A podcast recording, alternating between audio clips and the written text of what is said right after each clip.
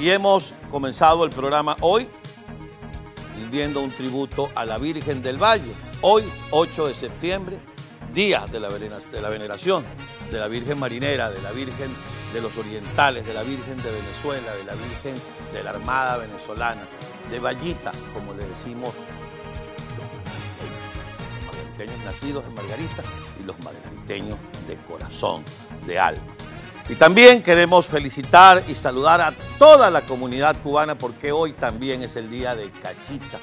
Los que profesamos la fe mariana y creemos en la Madre del Señor, hoy es el día de la Virgen de la Caridad de Cobre. Y si vas para allá, para donde está Cachita, tráeme una estampita de la caridad, dice el verso del poeta. Así que hoy es el día de la Madre de nuestro Señor Jesús. Dicho esto y cumpliendo con un rigor que cada año hacemos en honor a nuestra Virgen, hoy estábamos, ¿de qué conversamos?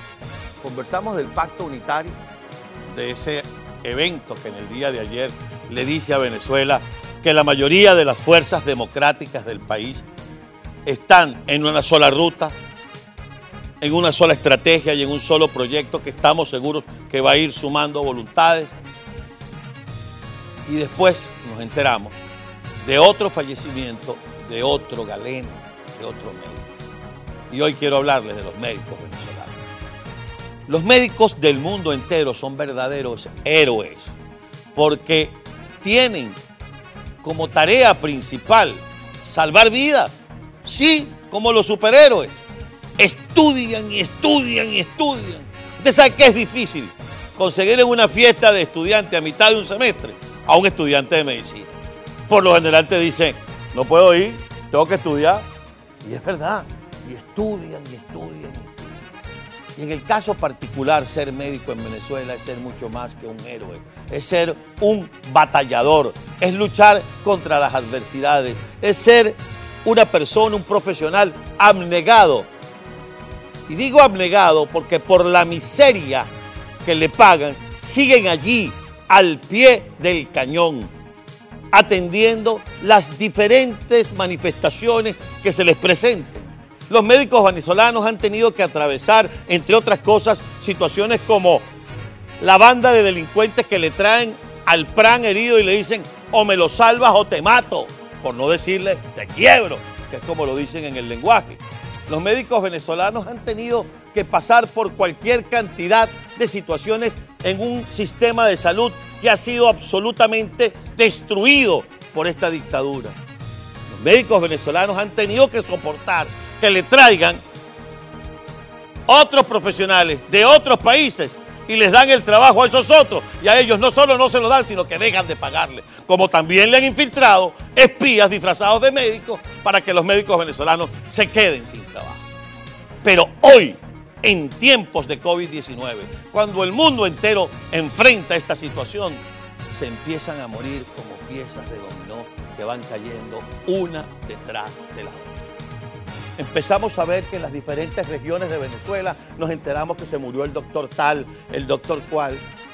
Y entonces hay, y me disculpan el regionalismo, soquetes, soquetes como Dante Rivas, que dicen, bueno, se murieron en el ejercicio de la profesión. Tampoco es que, tampoco es que tú no tienes el cerebro necesario para haber estudiado medicina, mijo. Así que cállate la boca si no vas a decir nada inteligente murió la presidenta del Colegio de Médicos del Estado Táchira. Han muerto en nuestro país médicos que son reconocidos y otros que nadie conoce y no por eso menos importantes. ¿Y qué hace el régimen? Se prepara para la vuelta a clases. Se prepara para las elecciones del 6 de diciembre.